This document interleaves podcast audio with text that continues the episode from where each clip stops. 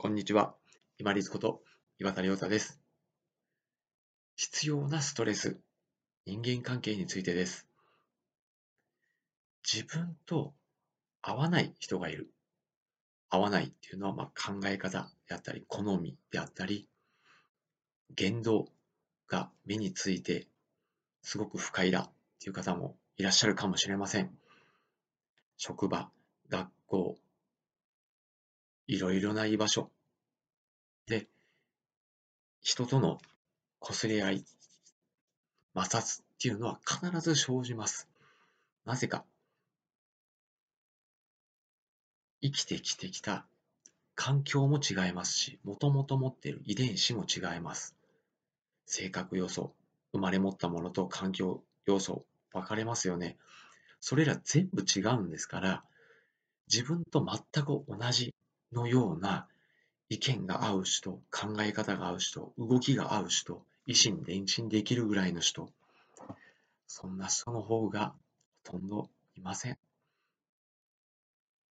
逆に、そんな人ばっかりになっても、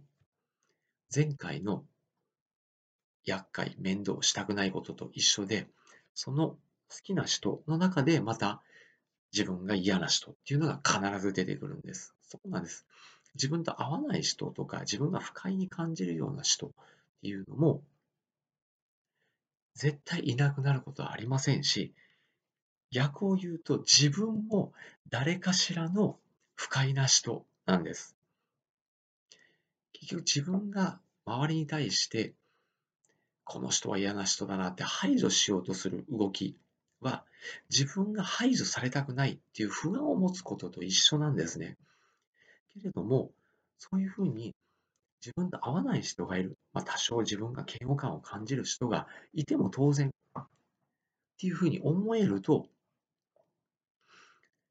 今度は逆に自分が不快にさせてしまっている嫌悪の対象であるかもしれないっていう不安感がなくなります。必ず言動の合わない人、不快に感じる人、嫌な人、必ず出てきます。逆に会う人ばっかりだと面白くないんですよね。変な人、意見の合わない人がいるからこそ、いい意見として持ち寄って、集団がいい方向に進むっていう場合もあります。まあ、でもたまにね、集団を本当に引っかき回すだけのような人もいますけれども、まあ、そういう人っていうのはもともとこう、あんまりこう、相手にされなかったりする場合もあるかもしれませんし、本人がパッともう気づいて引く場合もあるかもしれませんし、まあ、その様子をもうこちらは面白がって見てるぐらいしかできないですよね。良かれと思って言ってあげたとしても多分わからないですし、逆上されて怒りがこっちに向けられても、こちらもね、そんな時間ありませんし、なので、そういうふうにこう本当に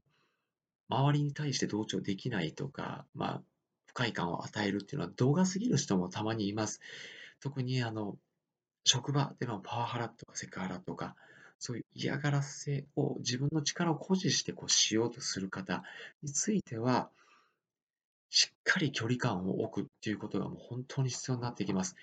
まあもう本当上長に対して移動願いを出すなり、もしくは本当に体が無理が来てるんであれば、休職願いを出して、一回完全にお休みをしてみたりですね、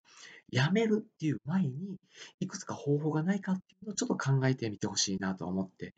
日頃、クライアントの方には私お話をしているようにしていきます。嫌な人っていうのは必ず出てきますし、自分も誰かにとっては不快な人であるわけです。全く自分が好きな人ばっかりっていうのも面白くありませんので、そういう嫌な人、不快な人がいたとしても、自分の目の前から排除しようとして自分でストレスを負うんじゃなくて、その人自体を単体として面白がるように見ていくぐらいの距離感をとっていきながら楽しんでいきましょう。本日もご清聴いただきましてありがとうございました。皆様にとって一日良い日となりますように。これにて失礼いたします。